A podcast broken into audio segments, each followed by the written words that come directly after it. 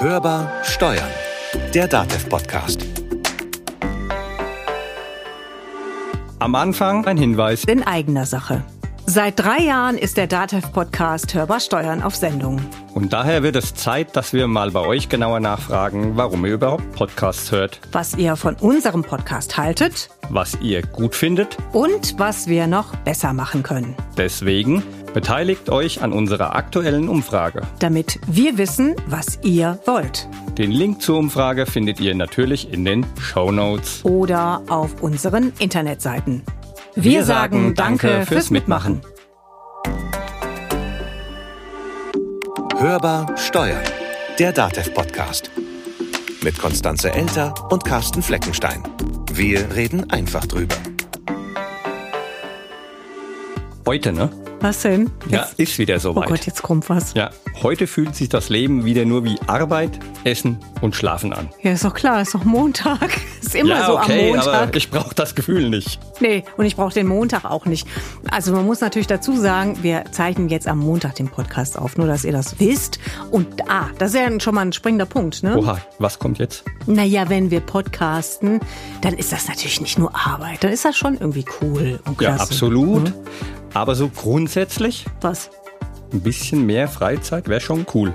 Naja, also das, das geht ja auch. Also du Ja. kannst ja weniger arbeiten, da hindert dich ja keiner dran.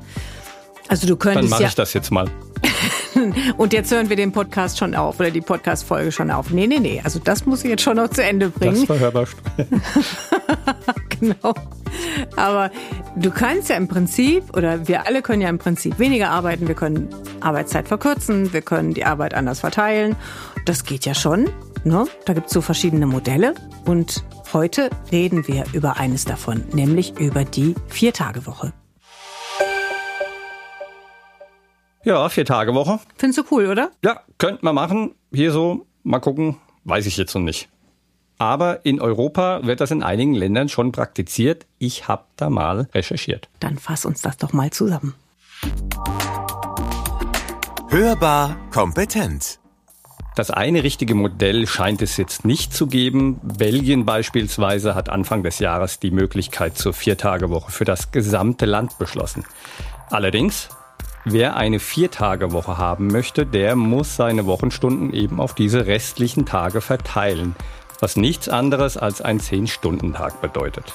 In Japan ist zwar jetzt nicht Europa, aber dennoch interessant, denn da hat Microsoft die Vier-Tage-Woche getestet und in dieser Testphase konnte die Produktivität um 40 Prozent gesteigert werden und die Stromkosten wurden um mehr als 20 Prozent gesenkt. Aber zurück nach Europa. Island hat auch mit der Vier-Tage-Woche experimentiert. Dort gab es eine mehrjährige Testphase mit 2500 Arbeitnehmern, die statt 40 Stunden in fünf Tagen 35 Stunden an vier Tagen gearbeitet haben. Ähnliche Experimente gab und gibt es beispielsweise in Schweden, Finnland, Spanien und aktuell auch in Schottland und Wales. Das Ergebnis in der isländischen Testphase, es hat sich das Wohlbefinden der Angestellten deutlich verbessert, die Arbeitsabläufe wurden optimiert und die Produktivität ist überwiegend gleich geblieben oder hat sich sogar gesteigert. In Schweden wiederum fiel das Urteil gemischter aus. Dort stellte man vor allem die Kostenfrage, die mit einer Viertagewoche einhergehen. Und Deutschland? Naja, also es gibt ja schon das ein oder andere Projekt oder Sachen, die getestet werden. Es gibt vor allen Dingen auch unterschiedliche ja, Modelle, wo dann mit der Zeit gespielt wird. Also beispielsweise die 25-Stunden-Woche hatten wir ja auch eine Folge zu. Und die hinterlegen wir euch nochmal in den Shownotes, damit ihr da nochmal reinhören könnt. Aber das ist natürlich nicht für jeden was. Und deswegen gibt es ganz unterschiedliche Varianten. Und wir haben unseren Kollegen Thomas Günther losgeschickt. Der hat eine Kanzlei in Dresden besucht, wo die Vier-Tage-Woche ausprobiert wird. Hörbar im Gespräch.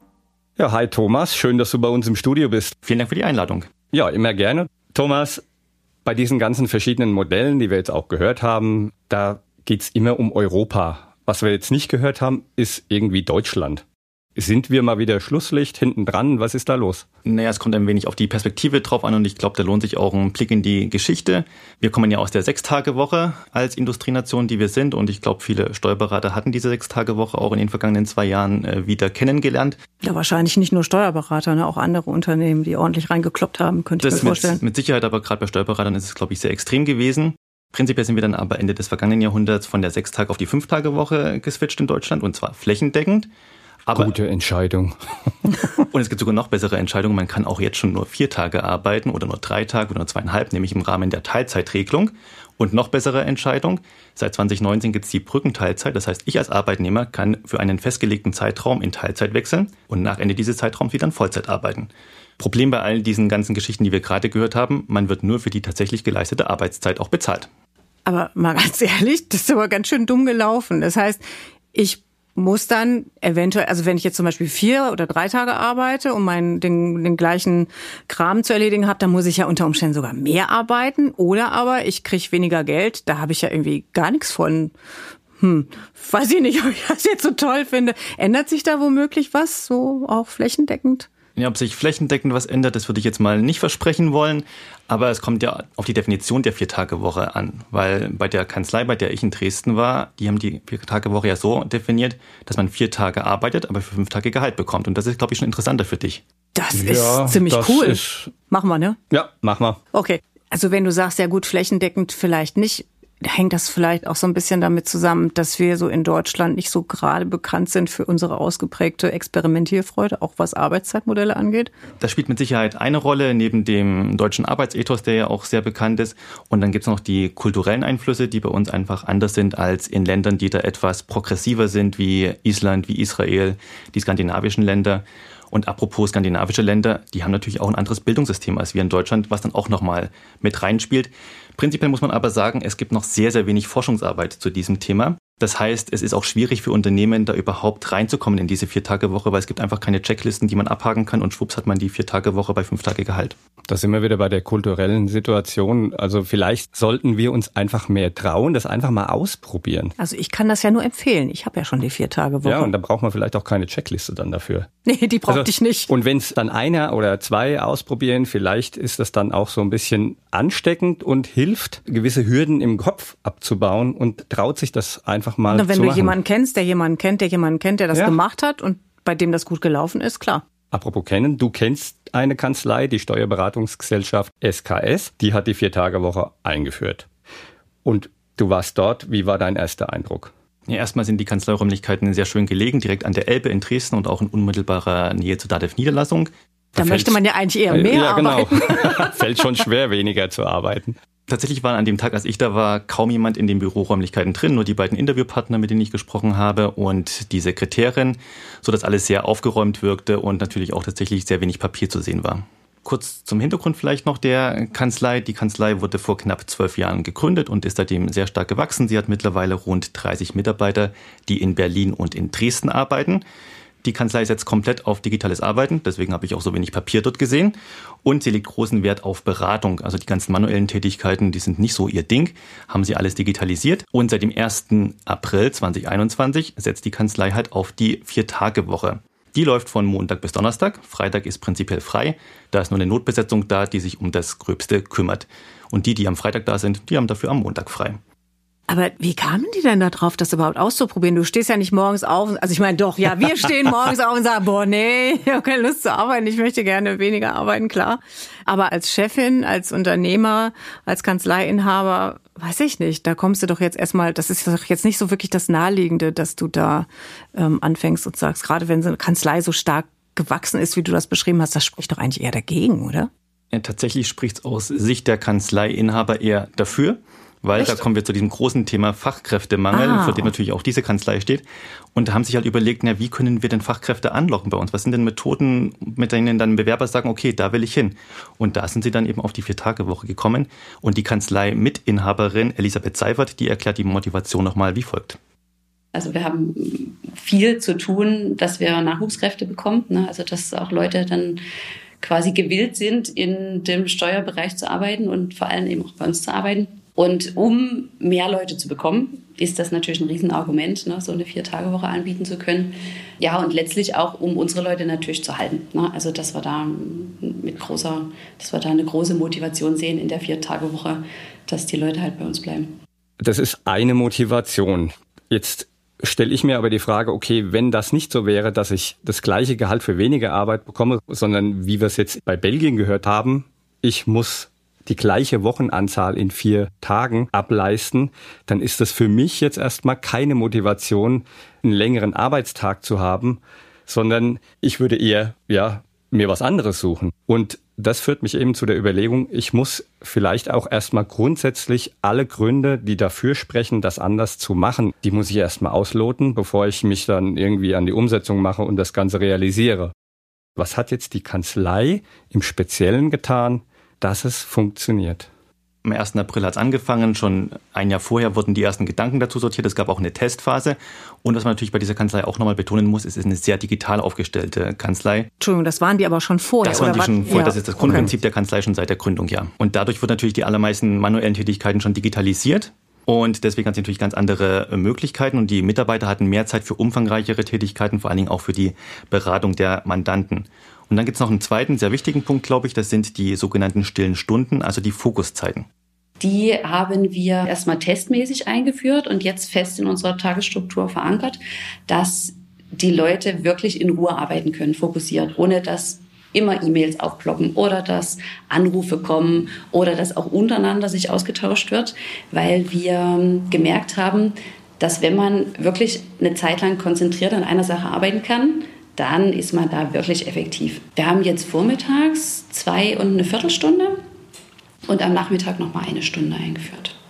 Du hast eine Vier-Tage-Woche, du hast diese Fokuszeiten innerhalb der Vier-Tage-Woche, du hast vor allen Dingen drei Tage Wochenende. Das finde ja, ich, ich ja voll cool. Vor allen Dingen, du hast dann unter Umständen montags noch Wochenende. Das ist ja die Frage, wie ist der Dienstag dann? Aber gut. Die Frage des Gehalts haben wir geklärt, aber die Arbeit bleibt ja die gleiche. Und da könnte ich mir vorstellen, also du freust dich ja wahrscheinlich so als Mitarbeiter erstmal, wenn du das hörst und dann denkst du dir unter Umständen, hm, wie kriege ich denn die Arbeit geschafft? Das ist ja vielleicht auch dann erstmal so, was dir im Kopf rumspukt. Naja, im Prinzip ist es wie bei euch gerade, als ihr davon erfahren habt, von dieser, oh, es gibt eine Vier-Tage-Woche. Eure erste Reaktion war ja auch erstmal Begeisterung. Ja, will ich auch haben. Und ähnlich haben auch die Mitarbeiter von SKS erstmal reagiert. Also man muss einen Tag weniger arbeiten fürs gleiche Geld. Das kam natürlich gut an.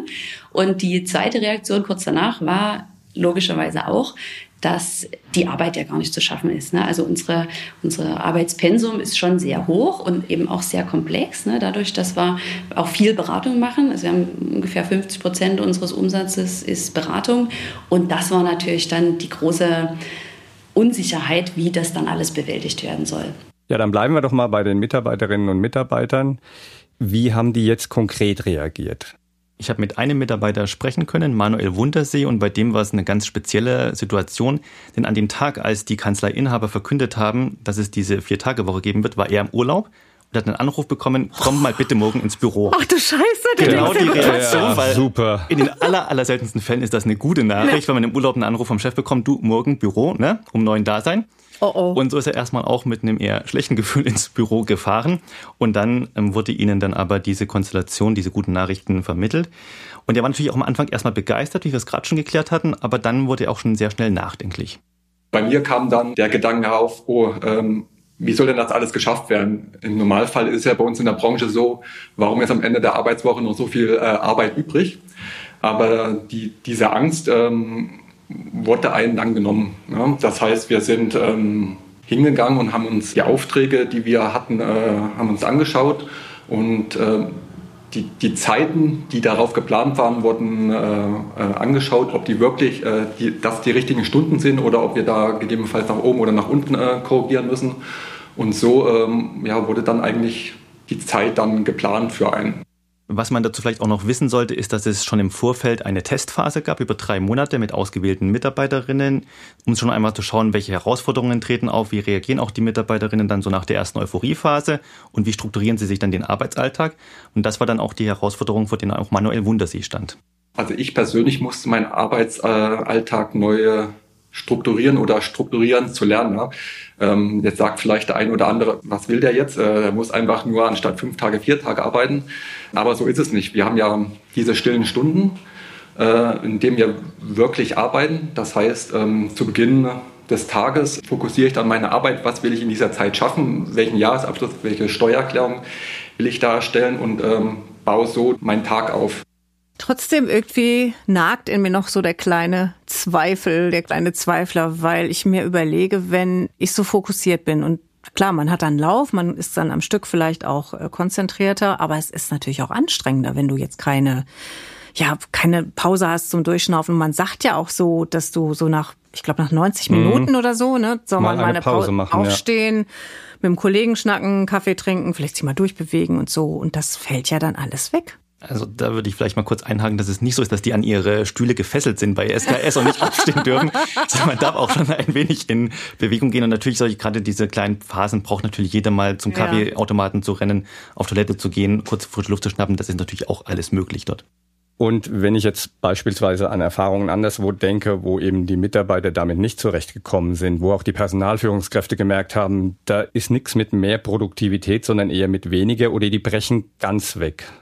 Wie war es in der Kanzlei? Gab es da solche Fälle? In der Kanzlei gab es keine Fälle, dass Mitarbeiter die Kanzlei verlassen haben. Ganz im Gegenteil, sie haben sogar neue Mitarbeiter dazugewonnen, weil es natürlich auch ein schönes Marketinginstrument für Arbeitgebermarke ist, zu sagen, komm hier, vier Tage Woche, aber fünf Tage Gehalt. Aber natürlich ist es unterm Strich auch, jeder Mensch ist anders und es wird natürlich auch Menschen geben, die kommen damit nicht klar, dass sie auf einmal nur noch vier Tage arbeiten müssen und dann gefühlt mehr arbeiten müssen in diesen vier Tagen, als sie in einer Fünf-Tage-Woche dann müssten pro Tag. Und es ist tatsächlich auch so, dass die an dem fünften Tag, das hört sich so biblisch an, dann auch bis auf diese Notbesetzung nicht an den Rechner gehen und auch nicht müssen und auch nicht erreichbar sind. Und nicht dürfen, tatsächlich nicht sollen. Also cool. das ist das, ja. das Wichtige. Es war auch eine Lernphase, auch für die Kanzleiinhaber zu sagen, hier um 21 Uhr darf ich jetzt halt keine E-Mails mehr schreiben, weil ich bin auch Vorbild für meine Mitarbeiter. Und wenn wir denen sagen, hier nach achteinhalb Stunden pro Tag ist Schluss und abends wird nichts mehr nachgearbeitet, dann müssen wir das natürlich auch vorleben.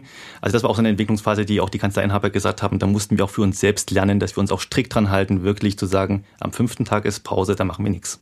Aber wie haben denn dann die Mandanten reagiert? Die Seite haben wir noch gar nicht beleuchtet, wenn dann auf einmal niemand mehr erreichbar ist oder jetzt wie am Freitag nur noch eine Notbesetzung da ist. Also so richtig negatives Feedback haben Sie von Ihren Mandanten nicht bekommen, wie Elisabeth Seifert äh, gesagt hat. Manche Mandanten waren sogar regelrecht begeistert, wie innovativ die Kanzlei ist, wie sich das natürlich auch als Unternehmergedanke auswirkt, haben vielleicht auch gesagt, okay, da kann ich für mich vielleicht auch was lernen für mein Unternehmen es natürlich ein ganz anderer Ansatzpunkt ist, der jetzt auch gerade in der Steuerberaterbranche noch nicht so weit fortgeschritten ist, dass man auf eine Vier-Tage-Woche äh, geht. Von daher war es tatsächlich eher positives Feedback mit ein paar Spitzen, die es von den Mandanten gab. Aber diese Spitzen nimmt Elisabeth Seifert sehr gelassen. Wenn jetzt freitags zum Beispiel jemand anruft und sagt, ach, ist ja, ist ja schon wieder Wochenende bei euch, ne? Damit können wir leben und dann montags kriegt der Mandant seinen Rückruf und dann ist alles in Ordnung. Ja, also wir hatten auch keine Mandatsabgänge oder im Gegenteil, wir haben umso mehr Mandanten auf unserer Warteliste. Also durchweg positiv. So, jetzt haben wir die Angestellten, die sind zufrieden. Mandantinnen und Mandanten sind offenbar auch zufrieden. Das hört sich alles ganz wunderbar an. Machen wir auch. Machen wir auch. So, jetzt möchte ich aber noch mal auf einen Punkt zurückkommen, die Produktivität, die unternehmerischen Aspekte, dass man da auch drauf schauen sollte. Also wir haben es ja vorhin auch gehört, Microsoft hat in Japan die Produktivität damit gesteigert. Anderswo wird das eher angezweifelt. Deshalb mal in diese Richtung gefragt, was hat's jetzt unterm Strich der Kanzlei gebracht? Neben viel zufriedeneren Mitarbeitern natürlich auf der einen Seite, was auch nicht ganz unwichtig ist, äh, zieht Elisabeth Seifert nach dem ersten knappen Jahr der Vier-Tage-Woche ein sehr positives Fazit. Auch was die Produktivität betrifft, denn die ist nicht gesunken, sondern tatsächlich gab es im Jahr 2021 im Vergleich zum Vorjahr 2020 eine Umsatzsteigerung von etwa 25 Prozent. Die hat natürlich nicht nur etwas mit der Vier-Tage-Woche zu tun, sondern auch mit anderen Faktoren. Wie gesagt, sie sind sehr digital aufgestellt, wachsen da auch sehr in diesem Bereich. Aber man könnte ja denken, vier Tage Woche statt fünf Tage Woche, das sinkt die Produktivität. Nein, das Gegenteil war der Fall. Wir haben viel umgestellt, was auch zur effektiveren Abarbeitung führte, klar, dann zu mehr Umsatz. Die Vier-Tage-Woche ist ein großes Thema, ne? weil einfach die Leute fokussierter sind, ausgeruhter, mehr bei der Sache. Ne? Die sind hier, weil sie gerne hier sind und nicht irgendwie sich den halben Tag damit beschäftigen, wo man eigentlich sonst sein könnte. Jetzt werden natürlich trotzdem viele sagen, also ich höre sie schon alle schreien, das ist jetzt ein Einzelfall. Das geht bei mir nicht. Bei uns ist das anders. Da brauchen wir nicht mal irgendein Gedankenspiel. Wie sieht's aus? Da hast du ein ganz gutes Gefühl dabei und natürlich äh, wissen auch Elisabeth Seifert und ihr Mitinhaber Dmitro Sonkin um dieses Gefühl, dass es da auch noch Bedenken gibt. Sie gehen da aber relativ entspannt damit um und machen viele Vorträge und da kommen auch solche Fragen und Einwände, aber also das ist so dieses Erstaunte, wie, wie schafft er das dann überhaupt? Ne? Wir haben so viel zu tun, immer wieder neue Dinge, die wir auch als, also ja, quasi aufgrund der Gesetzgebung natürlich ähm, abarbeiten müssen. Jetzt haben wir dieses Jahr wieder die Grundsteuer als neues Projekt, kommt ja immer irgendwas dazu. Und eben weil immer etwas Neues dazukommt, geht Elisabeth Seifert davon aus, dass sich künftig alle Kanzleien, die sich weiterentwickeln möchten, mit solchen innovativen Themen rund um Personalmanagement, eben auch der Vier-Tage-Woche auseinandersetzen. Was ja auch klar ist, denn die Kanzleien konkurrieren ja nicht nur untereinander um den Nachwuchs, sondern auch mit der freien Wirtschaft, wo solche Angebote vielleicht sogar schon etwas verbreiteter sind. Dass man sich dem Thema widmen muss, ist meines Erachtens nur eine Frage der Zeit. Also da werden wir als, als kreative Dienstleister nicht drum kommen. Und äh, ja, es ist eben nur eine Frage, wie man das in der Praxis macht.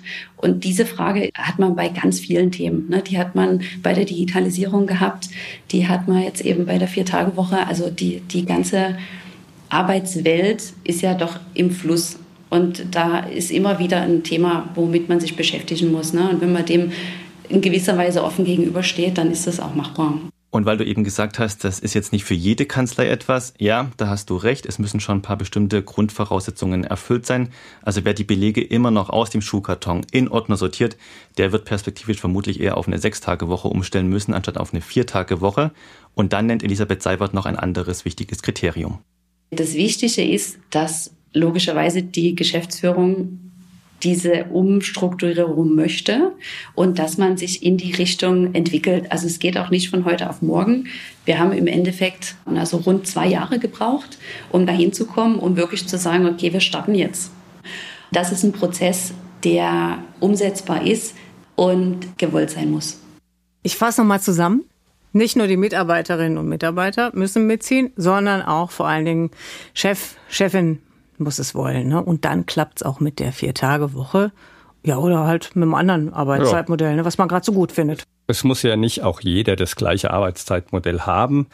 Vielleicht liegt da schon der Fehler drin, dass wir immer nach Arbeitszeitmodellen von der Stange suchen, statt irgendwie mal das auf die eigene Kanzlei, auf das eigene Unternehmen anzupassen und dann da vielleicht auch mal selbst drüber nachdenken, was für das eigene Unternehmen oder die eigene Kanzlei eben in dem Fall das Richtige ist.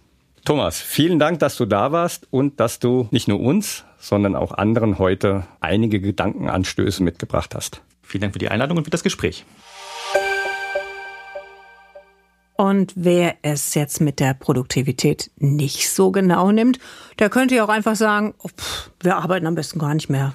Gute Idee. Bleibt die Frage, wie kommt das Geld rein? Wir könnten ja eine Stiftung aufmachen zum Beispiel. Mhm. Wollen wir das jetzt gleich mal hier ausprobieren? Ich habe eine bessere Idee. Wir gehen jetzt schon in Altersteilzeit. Das schon kannst du streichen.